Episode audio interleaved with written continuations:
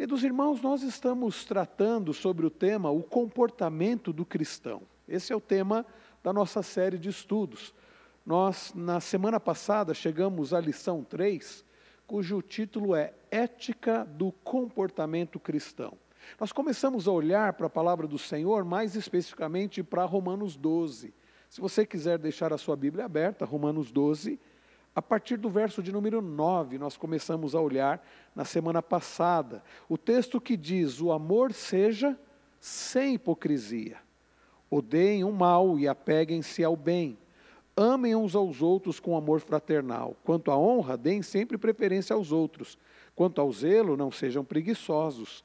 Sejam fervorosos de espírito, servindo o Senhor. Foi esse texto que nós olhamos na semana passada para podermos compreender como deve ser o nosso comportamento. Nós havíamos olhado para Filipenses 4 e aprendido sobre o que deve ocupar o nosso pensamento.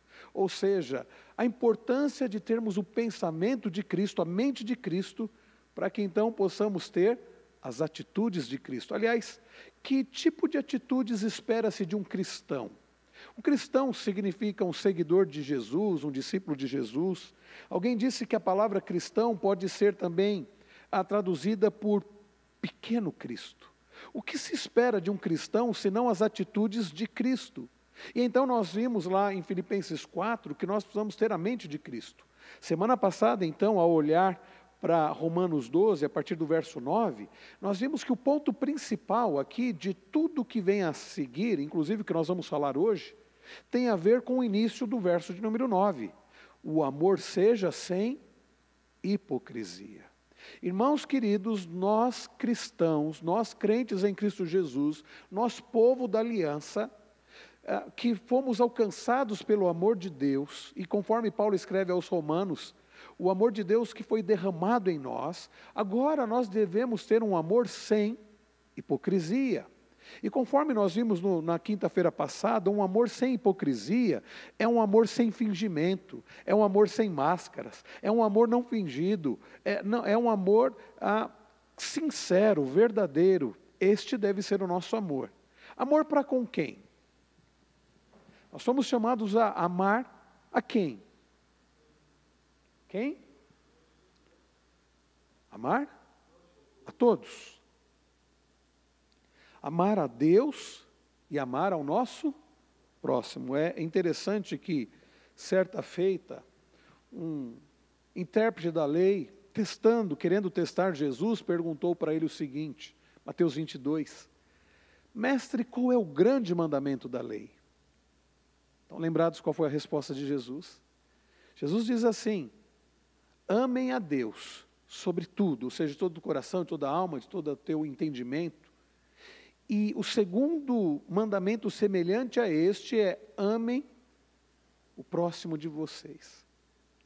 Amem a Deus sobre tudo e amem ao próximo como vocês já amam vocês mesmos.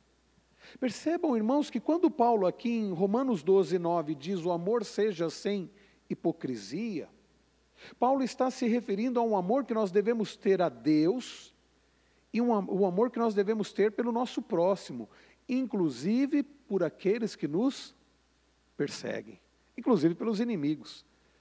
E nós já vimos, queridos, que amar não significa sentir simplesmente algo por alguém. Na Bíblia, a ideia de amor é um compromisso sólido de agir sacrificialmente em favor do outro. Amor não é sentimento, de acordo com as Escrituras.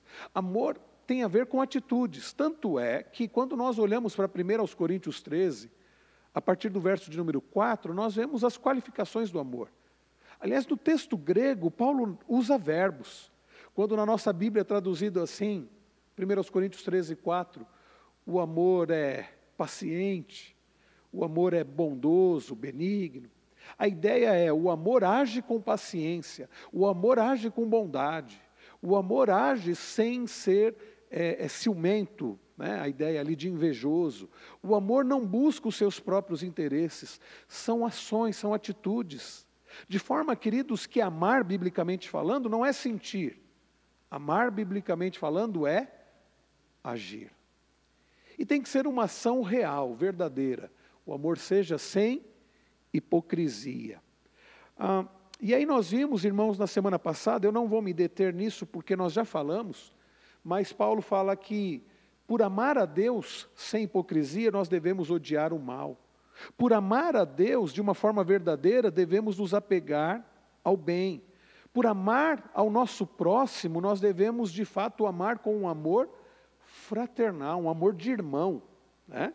Lembra, nós falamos, né, Mário, até semana passada, a ideia do amor Filadélfia, Filadelfoi, né? É um amor de irmão. Assim deve ser o nosso amor na comunidade dos crentes, na igreja do Senhor Jesus. Não é amar como, ah, eu gosto, é como um colega. Não, é amar como quem ama um irmão, como quem ama alguém da família. Nós vimos que, quanto à honra, por ter um amor verdadeiro, devemos dar preferência aos outros, não a nós mesmos. Quem ama a si mesmo acima de tudo vai sempre buscar o primeiro lugar. Quer sempre o melhor para si mesmo, é egoísta. A ideia de alguém egoísta é alguém que se ama acima de tudo. Agora, alguém que ama a Deus sobre tudo e é o próximo como a si mesmo, num amor sem fingimento, ele não busca o melhor para si acima de tudo. Ele busca o melhor para os outros em primeiro lugar. Quanto ao zelo, não sejam preguiçosos. Se amamos a Deus sem fingimento, o que nós fazemos deve ser para a glória do Senhor e deve ser com excelência, ou seja, da melhor forma que eu puder fazer. Eu não sirvo de qualquer jeito, eu faço com excelência, porque é para Deus, é para a glória do Senhor. E por fim, semana passada, nós vimos o verso de número 11, o final do verso 11, e vimos: sejam fervorosos de espírito, servindo ao Senhor. Com, com espírito né, em fervor ali, servindo ao Senhor. Agora, eu convido aos irmãos para darmos continuidade aqui em, primeiro, em Romanos 12, a partir do verso de número 13. A partir do verso 13, o início do verso 13, o apóstolo Paulo, ele continua a falar sobre as implicações de um amor sem fingimento, sem hipocrisia. E então ele diz: ajudem a suprir as necessidades dos santos. Percebam, irmãos queridos, que amar sem fingimento, amar sem hipocrisia, nos leva a agir. Semana passada eu disse que um amor do tipo, olha, conte comigo, desde que não me custe nada, não é verdadeiramente um amor bíblico. É um amor hipócrita. O amor hipócrita é aquele amor da boca para fora. Eu digo assim, André, conta comigo, cara. E aí o dia que o André precisa, ah, André, não dá não. Conta comigo desde que isso não me custe nada. Isso é um amor da boca para fora. Já imaginaram, irmãos queridos, se Deus nos amasse assim? Olha, eu amo vocês e eu vejo que vocês estão perdidos, condenados à morte eterna, mas eu não posso fazer nada. A Bíblia diz que Deus amou ao mundo de tal maneira que deu seu Filho unigênito para que todo que nele crê não pereça, mas tenha a vida eterna. Percebem o que é o amor sem fingimento? E o amor que custa. Custou o seu filho amado. A Bíblia diz, Jesus diz assim: Eu sou o bom pastor, o bom pastor dá a vida pelas suas ovelhas. É um amor, queridos, sacrificial. É um amor que, conforme Paulo escreve aqui no verso 13, em Romanos 12, ele diz: ajudem a suprir as necessidades dos santos. Irmãos, aqui a ideia de, da palavra, a expressão santos aqui, lembremos-nos, Paulo não está falando de gente sem pecado. Nós sabemos que santo na Bíblia, né, quando se refere ao povo de Deus, se refere àqueles que foram separados por Deus, foram separados para Deus. Daí Pedro, numa das suas epístolas, dizer, dizer assim: vocês são nação raça eleita, sacerdócio real, nação santa, povo de propriedade exclusiva de Deus, a fim de proclamarem as virtudes daquele que chamou vocês das trevas para o reino da sua maravilhosa luz. Irmãos queridos, Paulo, ao se referir aos santos, está se referindo àqueles que pertencem ao povo de Deus, aos cristãos, à igreja do Senhor Jesus numa época em que ah, havia muita pobreza. Desculpe, irmãos. O primeiro século foi marcado na vida da igreja cristã por muita pobreza. Quando nós lemos, como nós tivemos no ano passado, a exposição das cartas de Pedro, nós vimos, principalmente na primeira carta de Pedro, que foi uma época em que os cristãos foram grandemente perseguidos. Muitos perderam seus empregos porque serviam ao Senhor Jesus. Ah, muita gente começou a passar necessidade. Quantas viúvas cristãs no primeiro século? Quanta gente que dependia do salário ali eram, é, é, é eram jornaleiros, ou seja, ganhavam de acordo com a jornada de um dia de trabalho, mas tinham dificuldade. Quanta gente, meus irmãos, da igreja do Senhor Jesus que passava dificuldade. Nós temos nos cultos da noite, né, nos domingos à noite, feito a exposição de Atos, e nós temos lido sobre como a igreja assistia aos necessitados, porque havia muita gente necessitada naqueles dias. E veja, diante dessa realidade, Paulo ele escreve: ajudem a suprir as necessidades dos santos, dos crentes. Aqueles cristãos eram auxiliados por outros irmãos. Havia então muitas pessoas com dificuldade, e o amor sem hipocrisia nos leva a enxergar a necessidade do nosso próximo. O amor não fingido nos leva a olhar para o outro mais do que nós olhamos para nós mesmos. A pessoa que ama apenas a si mesma, e isso é o normal do mundo, ela consegue enxergar apenas as suas próprias necessidades. Já ouviram aquela expressão, fulano só olha para o próprio umbigo? Eu não sei se vocês têm essa expressão lá na, na, Venezuela, Mário, mas aqui é uma expressão em português, né? Sujeito que só olha para o seu próprio umbigo. Tem alguma expressão semelhante? Mesmo?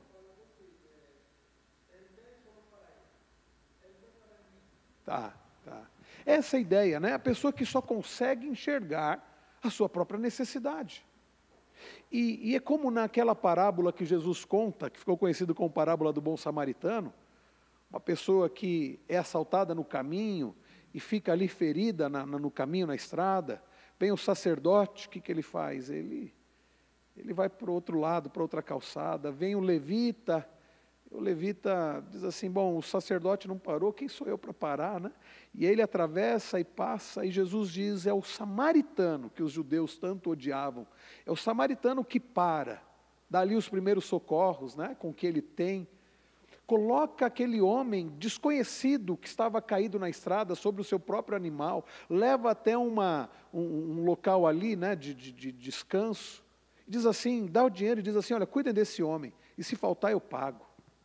É este tipo de amor, meus irmãos, que Jesus ensinou, porque quando Jesus ensinou a amar ao próximo como a nós mesmos, e alguém pergunta quem é o meu próximo, Jesus conta essa parábola.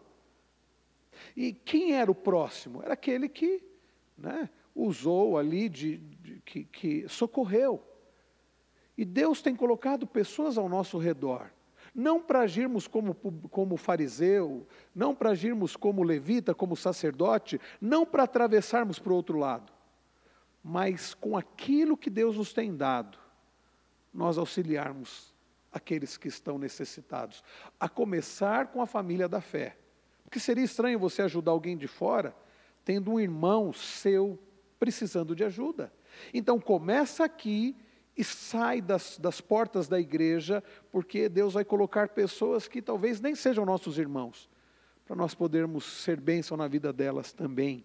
Então, irmãos, é um amor sem hipocrisia.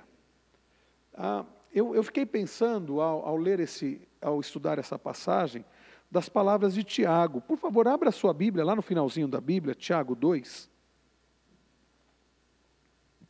Tiago capítulo 2. Aqui nós usamos a nova Almeida atualizada, a versão nova Almeida atualizada. Tiago capítulo 2. Ah, observem o que, que Tiago diz a partir do verso de número 14. Tiago vai falar da fé sem obras. E vejam que Tiago não está contradizendo Paulo, né? Porque Paulo nos ensina que a salvação não é por obras, é pela fé. Mas o que Tiago vai dizer é: ok, você foi salvo pela fé, você vai evidenciar sua salvação através das obras. Ninguém é salvo por praticar boas obras. Nós somos salvos pelo que Cristo fez na cruz. Mas agora salvos, nós devemos evidenciar essa salvação através da prática de um amor sem hipocrisia. Olha o que, que Tiago diz, verso 14. Tiago 2,14. Meus irmãos, qual é o proveito se alguém disser que tem fé, mas não tiver obras? Será que essa fé pode salvá-lo? Se um irmão ou uma irmã estiverem com falta de roupa e necessitando do alimento diário, e um de vocês lhes disser: vão em paz, tratem de se aquecer e de se alimentar bem, mas não lhes dão o necessário para o corpo, qual é o proveito disso? Percebe, irmãos, o que Tiago está dizendo? Você se diz convertido, você se diz um cristão, você se diz alguém que pertence a Cristo, um filho de Deus. E aí você encontra um irmão seu que precisa de roupa, precisa de comida e você tem. Aí você olha para esse irmão e diz assim: rapaz, olha, que Deus te abençoe, viu? Eu espero que Deus te ajude. Vai, vai lá, se vira, né? e que Deus te abençoe. Reverendo Augusto Nicodemos dá, dá o exemplo assim, você fala para a pessoa assim, vá em busca de Jesus, o pão do céu, para alimentar também o seu corpo. E você tem, você não compartilha do que você tem. O que é isso, irmãos? Não é uma atitude hipócrita? Olha, eu te amo, eu quero o seu bem, espero que você consiga a roupa e a comida que você está precisando e que eu tenho. Mas se vira aí.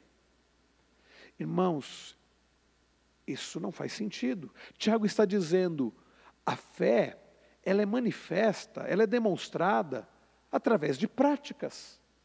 A minha conversão, se eu fui alcançado pelo amor de Deus, se a graça de Deus me alcançou e eu fui salvo pela graça, não por obras, agora eu demonstro essa salvação através de obras.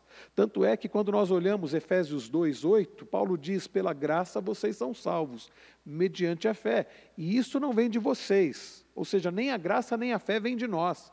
É dom de Deus, Paulo diz, é um presente de Deus, não de obras para que ninguém se glorie. Mas aí o que, que Paulo vai dizer na sequência?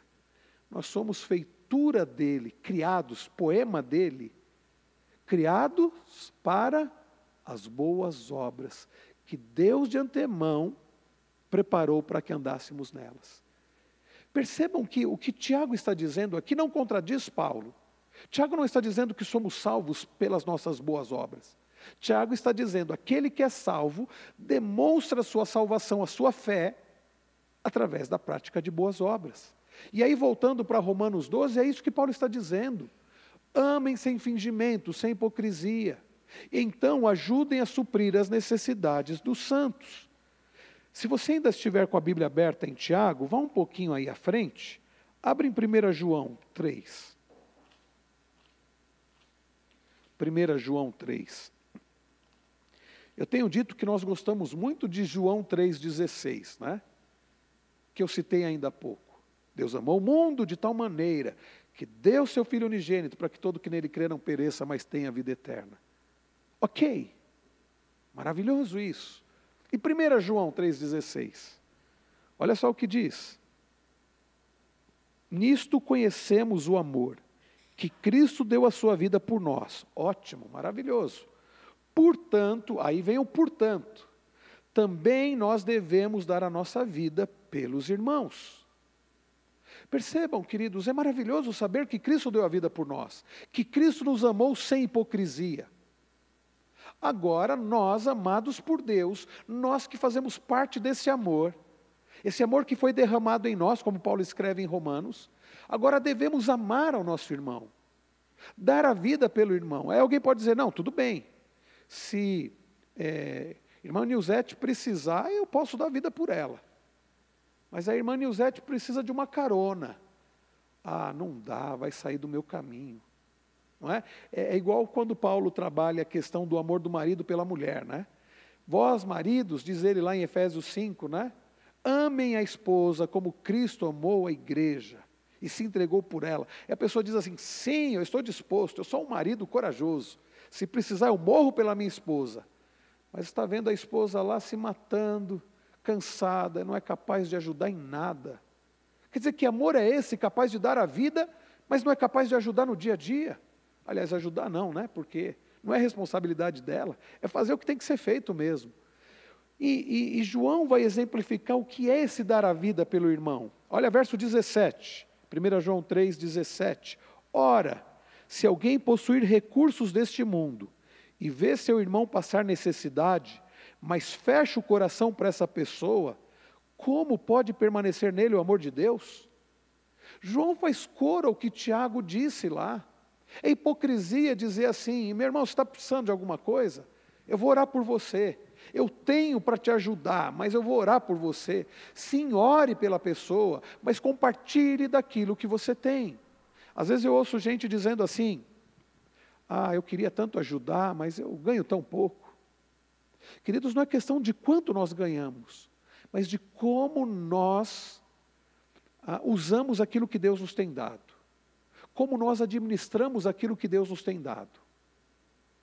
Eu me lembro de um casal, quando eu era seminarista e pastor numa congregação lá em Guarulhos, ah, nós tínhamos lá, um, eu já contei isso algumas vezes, nós tínhamos ali um casal naquela congregação, é, ele professor e ela dona de casa. E ele tinha um caminhão baúzinho que de vez em quando ele conseguia ganhar alguma coisa, um frete. Mas certamente o ganho deles era assim pequeno, baixo. Foram as pessoas que mais Deus usou para abençoar aquela congregação. Nós tínhamos outras famílias que ganhavam muito mais. Foram eles que doaram todas as cadeiras.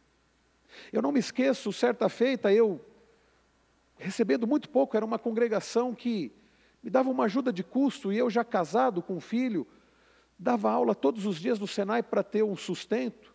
Eu tinha o meu carro e na época eu comprei esse carro zero quando eu era solteiro. Já imaginaram? Eu tive um dia um carro zero. Quando eu era solteiro, era eletricista, era solteiro, eu pude comprar o... E ainda eu tinha esse carro. Anos se passaram, já não era mais zero, né? já estava casado com filho. E o carro começou a dar defeito e um dia deu um problema lá e eu não tinha condições nenhuma de arrumar o carro. Adivinha quem foi que foi lá e disse assim, pastor, toma aqui uma oferta. Pode consertar seu carro. Foi esse casal. E eu me lembro dessa irmã, certa feita, dizendo: Pastor, sabe por que, que nós temos recursos? Porque nós não desperdiçamos nada do que Deus nos dá. Eu não compro com cartão nada. Se eu tenho condições para pagar à vista, eu vou lá e compro à vista. Se eu não tenho, eu não faço dívida nenhuma. Nós usamos com muita responsabilidade o que Deus nos dá. Deus não dava muito para eles, em termos de quantidade de dinheiro. Mas o que Deus dava, eles gastavam com responsabilidade.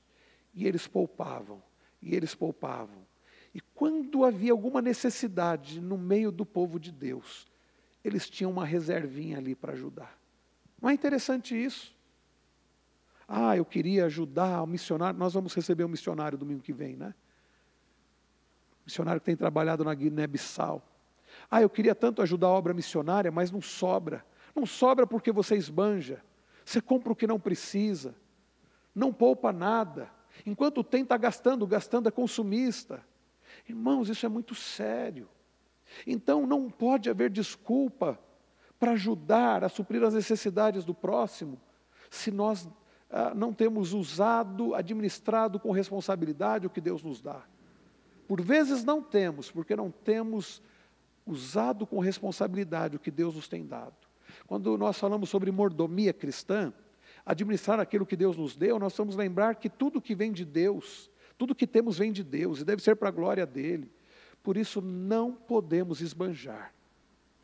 Para que tenhamos Calvino, João Calvino, o grande teólogo da Reforma, ele é acusado injustamente de ser pai do capitalismo. E as pessoas vão estudar Calvino por via Max Weber, né, na faculdade, aí ouvem essas bobagens. Ah, Calvino é o pai do capitalismo. Bobagem. Quando nós vamos nas obras de Calvino, nos comentários de Calvino, nas institutas da religião cristã, sabe o que nós aprendemos? Eu tenho um livro chamado Pensamento Econômico e Social de Calvino, e o autor, ele vai mostrando nas obras de Calvino qual era o pensamento dele. Calvino defendia o seguinte: trabalhe, procure ter lucro e poupe. Mas poupe não para você simplesmente enriquecer ou esbanjar. Calvino dizia: poupe para que num momento de necessidade você tenha ali uma reserva e poupe para que quando alguém tiver uma necessidade, você tenha uma reserva para abençoar o seu irmão ou o seu próximo. O que tem de capitalismo nesse pensamento, irmãos? Esse é era o pensamento de João Calvino. Então, irmãos, nós precisamos administrar bem aquilo que Deus nos tem dado, para que possamos, num dia de dificuldade, de desemprego, de doença, ter uma reserva, e no dia em que um nosso irmão um próximo precisar de, uma, de um auxílio, possamos ajudar a suprir as necessidades dos santos. Tudo bem, queridos? Ah, só para continuar a leitura de 1 João, nós lemos o verso 17, 18. É, olha o 18: Filhinhos, não amemos de palavra nem de boca, nem de boca para fora, mas de fato e de verdade. O que, que João está dizendo aqui? Está dizendo o que Paulo escreveu lá em Romanos 12: o amor seja sem hipocrisia. Amem de fato e de verdade, ajudem a suprir as necessidades dos santos. Tudo bem até aqui, irmãos? Percebem o que, que tem a ver com a ética cristã? A ética cristã não é, ah, eu vou ajudar, como no Espiritismo, né? Porque aí Deus vai me dar alguma coisa em troca. Não. A ética cristã é, eu já sou abençoado por Deus, sou amado por Deus, eu vou amar a Deus e vou amar ao próximo. Eu vou demonstrar meu amor a Deus e ao próximo através de, da gratidão, compartilhando daquilo que eu tenho. Na ética cristã não se dá o dízimo para Deus abençoar. A gente oferta, porque Deus nos tem sustentado, e nós temos prazer em ser instrumentos de bênção para a igreja, para a vida daqueles que necessitam. Não é fazer troca com Deus, não é conquistar coisas de Deus através de ajudar, seja a igreja ou ao próximo, mas é compartilhar daquilo que Deus já nos tem dado por amor e para a glória do Senhor. Tudo bem até aqui? Irmãos, isso não é um sermão, não, é estudo bíblico, tá? Fiquem à vontade. Alguma pergunta? Quinta-feira passada, né, nós tivemos participações, né? Eu acho que é porque era o aniversário do Tito. O microfone para o Mário. Mário, fala no microfone, meu, meu irmão. Graças e paz, irmão. Boa noite. Pastor, é, estou é, lendo aí com 1 Coríntios, quando você fala, quando Paulo fala do amor, né? Sim. Ele fala é, no versículo 3, se alguém pode ler, eu agradeço, irmão. É, 1 é, Coríntios, é, capítulo 13, verso 3. Pastor, porque é assim, não só de. É, você fala que quando uma pessoa fala de amor, é para, para ajudar, fazer uhum. aquela obra de amor. Uhum. Mas Paulo, ele fala no, no versículo 3. Eu vou ler aqui, Mário. Isso, então. por favor. E ainda que eu distribua todos os meus bens entre os pobres, e ainda que entregue o meu próprio corpo para ser queimado, se não tiver amor, isso de nada me adiantará. Isso. Então, eh, Paulo eh, ele mostra que talvez pode ser feita aquela obra, mas se ela é feita sem amor, com outra motivação. É, é então é o mesmo Senhor Jesus fala no Mateus uhum. capítulo 23, uhum. ele fala que aquelas pessoas fazem obra para ser visto por, pelos homens. Jesus chama de hipócritas, é, né? É, então é, aí é isso que eu queria com, é, Perfeito, Mário. É exatamente isso. Aliás, o que nós estamos vendo aqui no, no, no de ética cristã tem muito a ver com o Sermão do Monte. Quando Jesus diz lá em Mateus Mateus 5 ou 6, quando, quando ele fala assim, é, de dar esmolas, né? que ele fala assim, o que a tua mão direita faz que a esquerda não saiba, é isso. E Jesus condena a hipocrisia. Lembrando, hipocrisia é aquela, é como se a gente estivesse representando um papel. Jesus condena a hipocrisia dos fariseus, quando Jesus diz assim: quando vocês forem orar, não sejam como os fariseus que ficam lá no canto das praças e oram alto e oram bonito, Jesus diz: olha, eles já tiveram o que eles queriam. Eles queriam o quê? Se aparecer, queriam né, é, é, é palmas. Tá bom.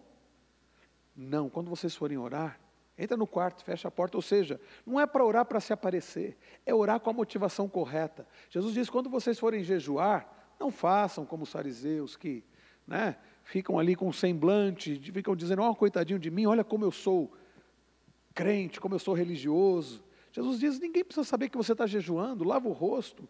E quando Jesus diz sobre o dar esmolas, é a mesma coisa, ou seja, é possível fazermos coisas boas, como ajudar aos necessitados, e fazer com a motivação errada. Por isso que eu falei que a motivação não é fazer como os espíritas, que é para alcançar, né, um, um, a, a, que a nossa alma né, possa ser é, é, é, desenvolvida ainda mais. Não é fazer como muitos irmãos nossos falam, né? Não, faça para Deus te abençoar mais. Aliás, a teologia da prosperidade é isso. E eu fico pensando, né? Olha o que Paulo diz: ajudem a suprir as necessidades dos santos. A teologia da prosperidade não diz que os servos do Senhor não passam necessidade? Ué, o que, que tinha de errado nos dias de Paulo?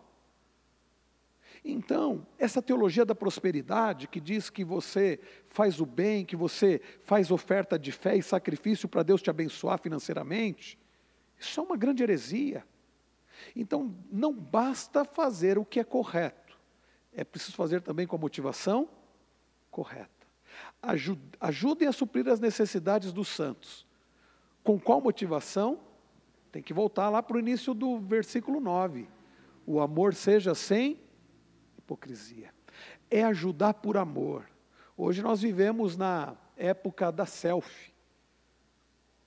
Há algum tempo atrás, no Facebook, um, um pastor que eu conheço, não vou dizer nomes por questão ética, mas ele ele tirou uma foto, né, ajudando uma pessoa, e ele fez um texto bonito ali de dizer como ele ajudou a pessoa, tal.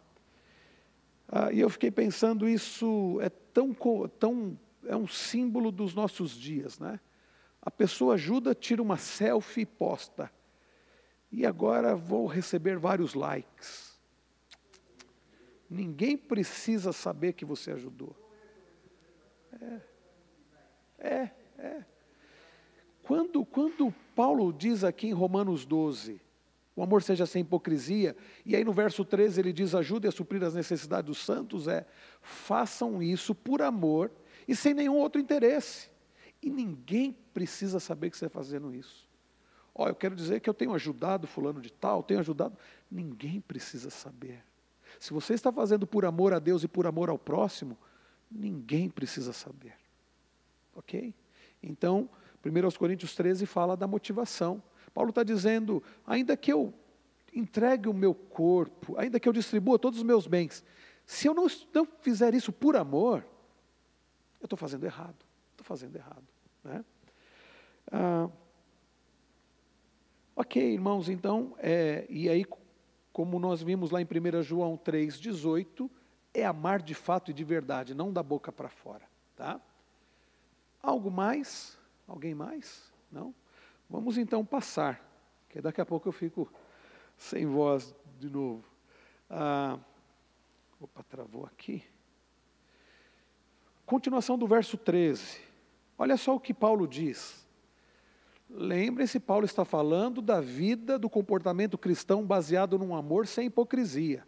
Depois dele dizer, ajude a suprir as necessidades dos santos, ele diz, pratiquem a hospitalidade. É a ideia de não somente você abrir o seu bolso, mas você abrir a sua casa. Ou seja, abrir o seu coração. É, nós vimos, queridos, é, nós podemos dizer que naquela época, nos dias de Paulo, não havia redes de hotel como nós temos hoje, né? Você tem Ibis hoje, você tem uma série né, de redes de hotéis. E até não é tão difícil Talvez você hospedar, você ajudar a hospedar alguém ou você ficar hospedado no hotel. Mas naqueles dias não era assim. Não era assim. Ah, os cristãos, os, os, pregadores, os missionários, eu não sei se você tem pensado sobre isso nessa nossa série de Atos. Nós temos lido, nós temos visto recentemente, nos domingos anteriores, a primeira viagem de Paulo. Né? Desde o verso 13 nós temos olhado Paulo e Barnabé eles saem de Antioquia, né, da Síria, eles vão para Creta, de Creta eles vão lá para Antioquia da Psídia, né, que é a região da Turquia hoje, e eles estão caminhando ali. E onde eles dormiam? Eles dormiam certamente, eram acolhidos por irmãos. E aí no sábado iam na sinagoga pregar a palavra de Deus. Aliás, é, João chega a, a, a, dizer palavras né, de incentivo e a Gaio, né, por, pela forma como ele hospedava as pessoas. Então, irmãos, Paulo está dizendo que nós precisamos praticar a hospitalidade. Essa semana eu estudava o texto para falar para a aula do próximo domingo. Domingo passado nós falamos sobre a, a, a função de diácono, quais são as características de um diácono. E eu estava estudando para dar aula no próximo domingo, falando sobre o texto que fala sobre as características dos presbíteros, e lá em 1 Timóteo 3,2 diz que o presbítero precisa ser hospitaleiro. E a palavra que Paulo usa é a mesma aqui que Paulo usa em Romanos. A palavra hospitaleiro tem a ver com é, é, é a junção de duas palavras do grego, filos e eknos, é, que significa amar ou ser amigo do estrangeiro, do estranho, do de fora. Então, hospitaleiro é você ser amigo do de fora, do estrangeiro. É você amar aquele que é de fora, é alguém que não é da sua casa. E você ama, é amigo a tal ponto de acolher. Acolher. Não é assim, irmãos, que deve ser. Devemos acolher aos de fora. Pode falar no microfone, André. Essa ideia de hospitalidade, é lógico que assim, se refere também a, acolher as pessoas assim que na nossa casa, mas também a ideia também vamos dar o exemplo da própria igreja. Uma igreja tem que ser acolhedora, porque uhum. é muito frustrante frustrante quando uma igreja não é acolhedora. Alguém visita, é, ninguém olha, sabe? É, acolhe. Lógico que a pessoa vai estar ouvindo uma palavra, mas é importante o acolhimento dos irmãos para pessoas que estão visitando. Verdade. Isso é muito importante. Você ser acolhido no meio do povo de Deus. Ser acolhido em amor. E isso que você falou, André, é, é porque a ideia de hospitalidade é mais do que você abrir a casa. Porque para abrir a casa, você primeiro precisa abrir o quê? O seu coração. É, eu estou usando o material do Dr. Hermsen. Reverendo Hermsen foi meu professor no seminário. Ele escreveu um material muito bom acerca do, do, do papel dos diáconos e presbíteros. E, e, e por estudar né, esse tema para a aula de domingo, eu trouxe até aqui para ler para os irmãos. Ele conta a história, ele diz que ele havia pregado, olha o que diz, Ontem, após o culto em uma igreja de outra denominação, já faziam seis meses que havia pregado ali, uma senhora aproximou-se de mim e agradeceu a exposição bíblica que fizera. Sorri e lhe disse: Ore por mim. Ao que ela me abraçou e disse mais ou menos o seguinte: Tenho feito isso desde a outra vez que o Senhor me pediu. Esta senhora me hospedou em seu coração. Aí ele aplica: a hospitalidade começa pela recepção das pessoas em nossos corações. O presbítero deve estar disposto a abrir a sua casa para o estrangeiro, mas necessita também ter um grande coração para abrigar em sua atenção e oração todos os membros da igreja. E é curioso pensar que a ordem de sermos hospitaleiros não é apenas para presbíteros e diáconos, é para toda a igreja. Para ser um oficial da igreja, precisa ter essa marca precisa ter um coração aberto para as pessoas. Mas isso deve ser a marca do cristão. O meu coração precisa ser aberto para os de fora, para quem está chegando, para acolher quem está chegando, para cuidar dos que já estão aqui e para acolher em amor quem está chegando. Obrigado, viu, André? Obrigado, obrigado, Mário, também pela participação, né? Precisamos ter o coração aberto. Tudo bem até aqui, irmãos? Mais alguma Observação, alguma dúvida?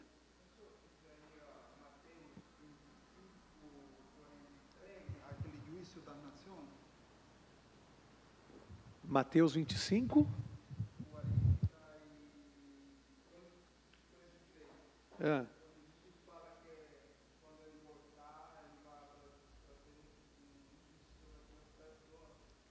Sim, sim, sim. Jesus diz assim, né? É, é, naquele dia, É o texto que ele fala, né? Em meu nome, é, que ele diz assim, que eu recebi.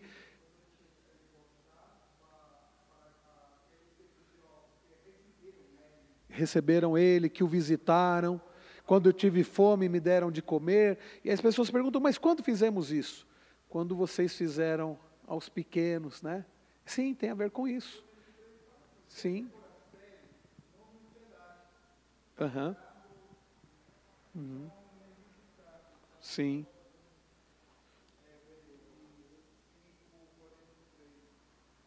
Uhum. Perfeito, exatamente isso. Exatamente isso. A Bíblia diz que alguns, sem saberem, hospedaram anjos. Você está com o microfone aí, porque os irmãos em casa não estão, não estão acompanhando. Pastor, que eu quisiera saber a sua opinião. Esse, esse juízo vai ser para aqueles hipócritas, né? Uhum. Porque falaram é o que estavam falando, a motivação que ele estava fazendo. É, é juízo para ele, porque nós, aqueles que somos apartados, como falou o Senhor, Sim. somos é, apartados para Deus, fazemos toda a vontade de Deus, como fala Romano, fala que fazemos frutos para a santificação Sim. da justiça. Perfeito. É exatamente isso. E nós, quando fazemos para o próximo, nós fazemos para a glória de Deus. Nós fazemos para a glória de Deus. E às vezes fala assim, ah, mas fulano não merece. Eu não estou fazendo, acima de tudo, pelo fulano. Estou fazendo para a glória de Deus. Né? Para a glória de Deus. E Paulo diz, tudo que nós fazemos deve ser para a glória de Deus. Né? Exato. Fruto de santificação para a vida eterna. E é o que Jesus diz também lá em, em, Mateus 6, quando ele fala: olha, parem de ficar juntando os tesouros no, na terra, ajuntem tesouros no céu. Ajuntem tesouros no céu. Então, tudo isso serve como fruto de santificação para a vida eterna. E algumas coisas estão relacionadas até a galardões. Eu não vou entrar nesse mérito aqui, porque é um pouco mais. E, e a Bíblia não é muito clara em relação ao que é um galardão, mas a, a gente faz para a glória de Deus e isso a gente está amontoando brasas vivas né, da nossa cabeça que tem, que tem implicações eternas. O reverendo, André? é interessante que nessa passagem de Mateus 25 ensina duas coisas. Primeiramente, é, porque assim, pessoa, alguém pode inferir, falar assim, não, é a questão das obras, porque foi salvo, né? Uhum. Mas a primeira fala de Jesus fala assim: Vinde bendito do meu pai, meu pai, para o reino que vos tenho preparado desde a fundação do mundo, para vocês, ou seja, eleição. Aí depois, por causa dessa eleição, é, eles fazem essas boas obras, né? Você vê que desde o começo desse versículo mostra uhum. a eleição de Deus, é. ou seja, é a, é a graça do Senhor desde o começo. É. Bem observado, André. E na Bíblia nós sempre vamos ver isso. É Deus primeiro mostrando que é Ele quem salva, é Ele quem escolhe, para depois dizer, agora façam. Né? É, tanto é que nos Dez Mandamentos ele começa como? Né? Ele, ele diz, eu sou o Senhor que te tirei da terra do Egito. Ah, quando nós olhamos para a própria história do povo de Deus, quando foi que Deus deu as, as leis para o povo? Foi no deserto? Foi, aliás, foi no Egito? Foi no deserto. Foi depois que ele libertou o povo. Deus liberta o povo, graciosamente, né, o clamor do povo chegou aos ouvidos do Senhor, ele liberta o seu povo com mão poderosa, e depois ele dá a lei: obedeçam. E Efésios 2, que eu citei há pouco, 8, né? Vocês são salvos pela graça, mediante a fé. Isso não vem de vocês, não é de obras, para que ninguém se glorie, para que ninguém diga, ó, está vendo, eu alcancei a salvação. Mas na sequência ele diz: nós somos salvos para praticarmos as boas obras. E aí vem o verso 14: abençoem aqueles que perseguem vocês, abençoem e não amaldiçoem. Nós temos visto, queridos, que tudo isso é implicação de um amor sem hipocrisia por Deus, pelo nosso irmão, inclusive por aqueles que nos perseguem. O, o Evangelho é fascinante e é contracultural por causa disso. Não é amar quem já te ama, não é fazer o bem para quem faz o bem para você, e não é pagar o mal com o mal. No Evangelho, nós somos chamados a amar, porque foi assim que Deus nos amou. Nós merecíamos o amor de Deus. Quem aqui pode levantar a mão e dizer, não, eu era uma pessoa muito boa, eu merecia? Se você achar isso, você está errado. Nós estávamos mortos dos delitos e pecados. Você já leu Efésios 2? Ah, Paulo diz que Deus nos amou, Deus nos salvou, quando nós estávamos mortos dos nossos pecados. E Ele, por causa do seu amor, por causa da sua misericórdia, Ele nos deu vida. Então, nós somos chamados a amar quem não nos ama, a pagar o mal com o bem. Então, agora Paulo diz: abençoe aqueles que perseguem vocês, abençoe, não amaldiçoem. Nós temos a tendência, e às vezes eu, eu vejo até gente que se diz do povo de Deus dizendo isso. Não, se pisar no seu calo, pisa também. Se fizer o mal para você, faça também. Eu digo, essa pessoa não entendeu o Evangelho, não entendeu o Sermão do Monte. Quer ver só? Abram lá em Mateus 5. Vejam que o amor sem hipocrisia pelo próximo é, nos leva a, a, a fazer o bem para quem nos faz o mal. Olha Mateus 5.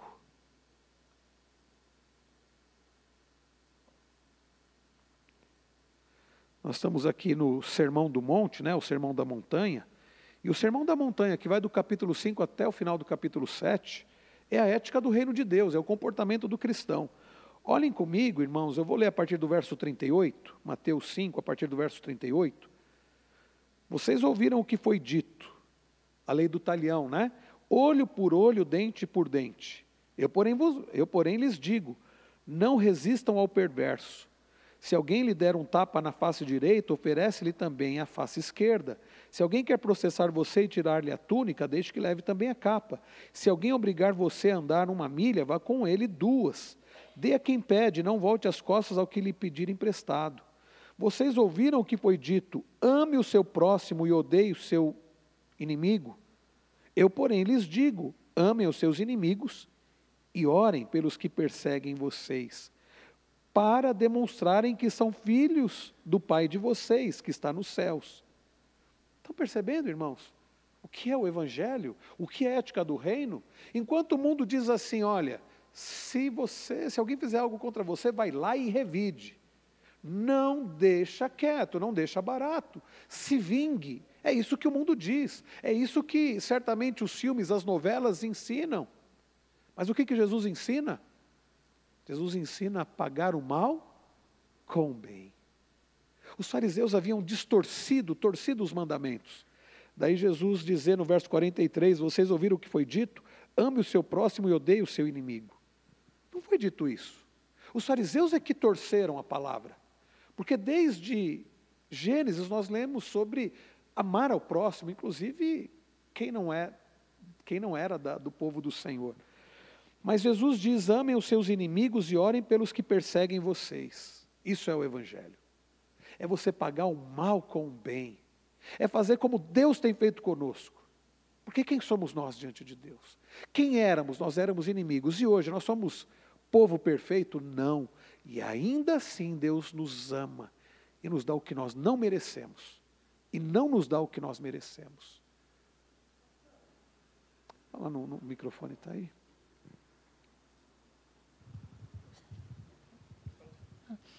Então, a questão que o senhor está falando, eu não está ligado. A questão que o senhor está falando, né, da, de amar o próximo e não, não é, a questão que você falou do mal, né? A pessoa de, faz o mal para você, você não retribui com o mal.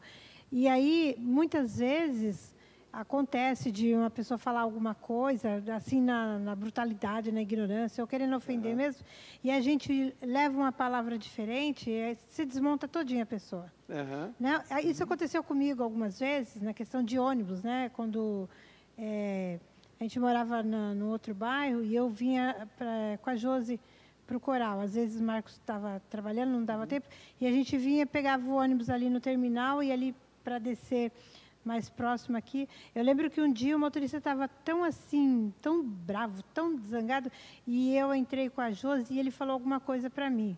E aí eu fiquei quieta na minha, não, não falei nada. Aí quando eu desci, eu falei para ele assim, olha, Deus te abençoe e te guarde. Uhum. Ele ficou assim, parado, né? Aí a Josi falou, nossa, mas você desmontou ele todinho. Né? Então, é. faz é, muito sentido a gente permanecer é, observando né, o que a Bíblia diz e, Sim. e tentar. É fácil? Não, não é fácil. Não. Né? Mas, Mas se o amor de Deus já foi derramado no nosso coração, é, né? É, a gente é. faz. E é Provérbios diz isso, né? A, a, resposta branda desvia o furor. É né? São princípios. Obrigado, irmã Nilzete. Muito, muito boa a participação da irmã Deus seja louvado, né? Que possamos, através de uma prática de, de um falar amoroso, de um agir amoroso, demonstrar Cristo na nossa vida. Ah, irmãos, há muito o que falar, mas nosso tempo está encerrando. Vamos para o verso de número 15. Alegrem-se com os que se alegram, e chorem com os que choram. Queridos, o amor sem hipocrisia pelo próximo nos leva a nos alegrar sinceramente com as vitórias, com as bênçãos, com as conquistas do outro. E talvez não seja a sua conquista, mas você se alegra como se fosse a sua. O egoísta, o que ama só da boca para fora, ele não se alegra com as conquistas do outro. Ele sempre pensa assim: ah, não foi comigo. Né? Aí o, o seu Toninho fala assim: olha, pastor, consegui vender minha casa lá em São Carlos. Já vendeu, seu Toninho, a casa lá em São Carlos? Ainda não. Se você pentecostal falar, está profetizando, né, pastor? E agora eu comprei uma casa aqui, eu me alegro. Eu não tenho casa própria, mas não sei se um dia eu vou ter, mas eu vou me alegrar com o irmão, porque o irmão tem a casa própria. Agora, quando eu penso em mim mesmo, eu falo assim: é, mas eu não tenho, por que, que ele tem? É, eu, eu até acho que eu mereço mais que ele. Não é assim o pensamento muitas vezes das pessoas? Não se alegram porque tem inveja têm inveja, não conseguem se alegrar com as vitórias do outro. É curioso, lá, Mário citou ainda há pouco, 1 aos Coríntios 13. Abram lá, meus irmãos, 1 aos Coríntios 13. Eu, por algum tempo, eu não entendia o que Paulo dizia, quando ele vai qualificando o amor, e, e como eu disse no texto original, ele usa verbos né, na, na língua grega. E aqui, no verso de número 4, ele está falando então de atitudes. Ele diz assim, no verso 4: o amor é paciente e bondoso. Ou seja, o amor nos leva a agir com paciência e com bondade. Agora, olha a continuação.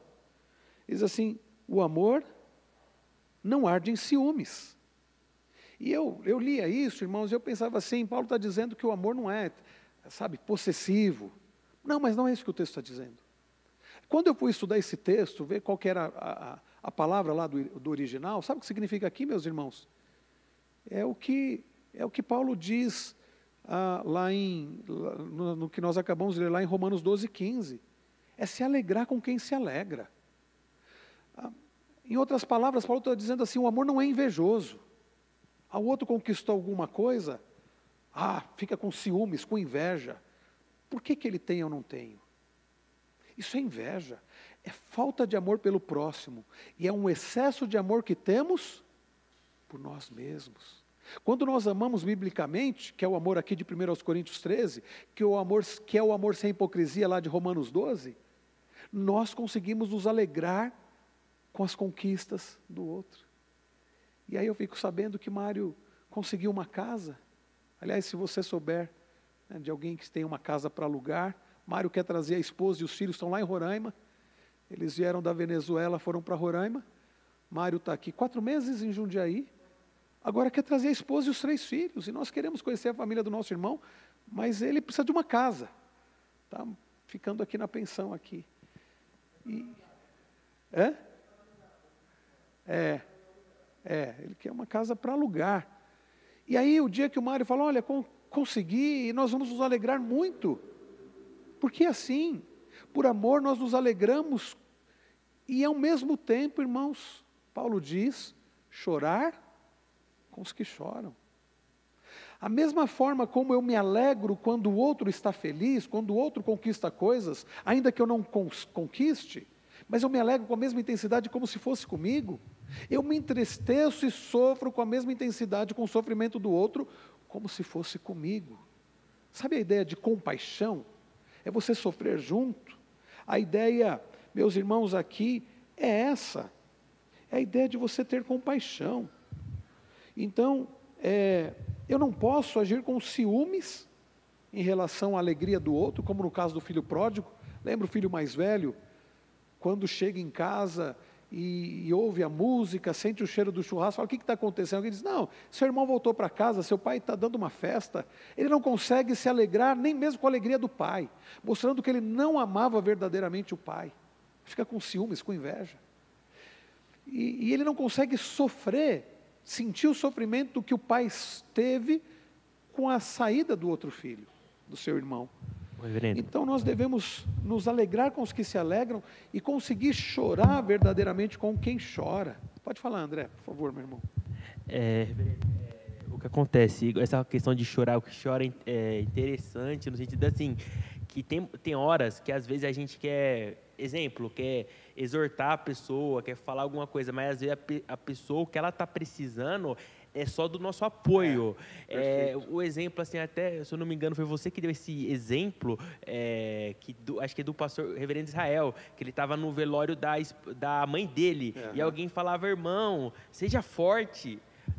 Ou seja, num lugar de velório, isso uhum. pode ser qualquer situação da nossa vida. Às vezes, o que a gente precisa é de apoio, é. não a pessoa descer o cajado e. Uhum. Não que tenha momento, mas às vezes é, é só o apoio que é para chorar com os que choram. Verdade. Faltou, e é bem lembrado isso, né, André? Faltou empatia. O jeito vê alguém, o filho chorando pela morte da mãe, diz assim: olha, você não tem, você tem que ser forte, para de chorar.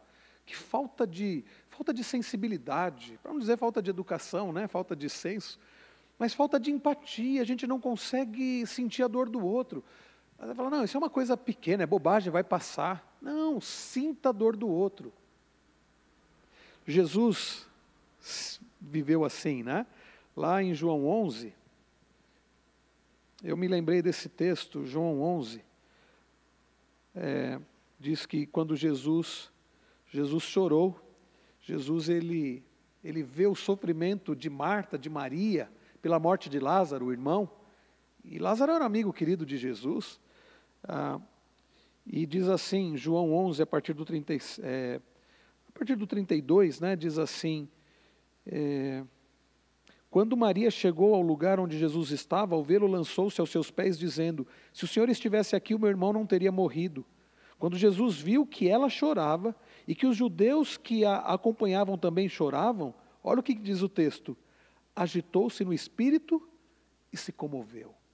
O sofrimento da irmã de Lázaro e o sofrimento dos judeus fizeram com que Jesus tivesse compaixão. Jesus sofreu junto com eles. E aí, mais à frente, diz, ao verso 35, Jesus chorou. A compaixão de Jesus foi tamanha que ele chorou, porque ele sabia que ele ressuscitaria Lázaro. Horas depois, minutos depois, Jesus sabia que Lázaro estaria vivo, porque Jesus iria ressuscitá-lo. Então, por isso que a dor de Jesus ali foi o sofrimento daqueles que não sabiam disso, daqueles que sofriam. Um outro texto que eu me lembrei foi Mateus 9. Mateus 9, a partir do verso 35, eu vou ler aqui para os irmãos. Desculpa, irmãos, nosso horário já até encerrou. Só para a gente fechar aqui, Mateus 9, a partir do verso 35, diz assim: E Jesus percorria todas as cidades e aldeias, ensinando nas sinagogas, pregando o evangelho do reino e curando todo tipo de doenças e enfermidades. Ao ver as multidões, Jesus se compadeceu delas, porque estavam aflitas e exaustas como ovelhas que não têm pastor. Jesus se compadece daquelas pessoas, porque ele percebe a aflição delas. Aliás, se você olhar um pouco antes, no verso de número 18, enquanto Jesus lhes dizia estas coisas, eis que um chefe da sinagoga, aproximando-se, o adorou e disse: Minha filha morreu, agora mesmo, mas vem pôr a mão sobre ela e ela viverá. O que, que diz o verso 19? E Jesus se levantou e o seguiu. Jesus tinha muitas atividades, mas ele se compadeceu da dor do pai que havia perdido a sua filha. Mais à frente diz que uma mulher que estava sofrendo há 12 anos com uma hemorragia toca em Jesus e fica curada. Olha o verso 22. Estou dizendo aqui de Mateus 9, né?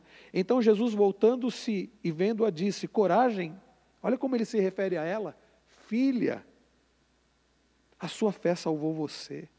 E desde aquele instante a mulher ficou sã. E depois ele vai lá curar a filha de Jairo, né? Olha o verso de número 20, 25. Mas quando o povo tinha sido colocado para fora, Jesus entrou, tomou a menina pela mão e ela se levantou. Olha que coisa bonita. Compaixão. Jesus teve compaixão. E nós precisamos nos alegrar com os que se alegram e chorar com os que choram. E para encerrar, o verso 16: Tenham o mesmo modo de pensar de uns para com os outros, Em vez de serem orgulhosos, sejam solidários com os humildes. Não sejam sábios aos seus próprios olhos. A nossa falta de amor, ou um amor com hipocrisia, leva ao orgulho. Mas um amor não fingido leva à humildade, que nos leva a enxergar, enxergar o outro, que nos leva a sermos solidários com os outros, que nos leva a pensar nos outros. Ok, irmãos, semana que vem, se Deus permitir, a gente segue daqui, da onde a gente está parando aqui, e vamos continuar nessa nossa série, olhando para Romanos 12, aprendendo sobre como é o viver cristão. E nós temos visto que até aqui o viver cristão é ser semelhante a Cristo, é ter a mente de Cristo e as atitudes de Cristo. Sabe qual é a boa notícia? Nós temos um Salvador que é forte, que tem poder para nos fortalecer e que tem amor por nós, para nos fazer mais parecidos com Ele.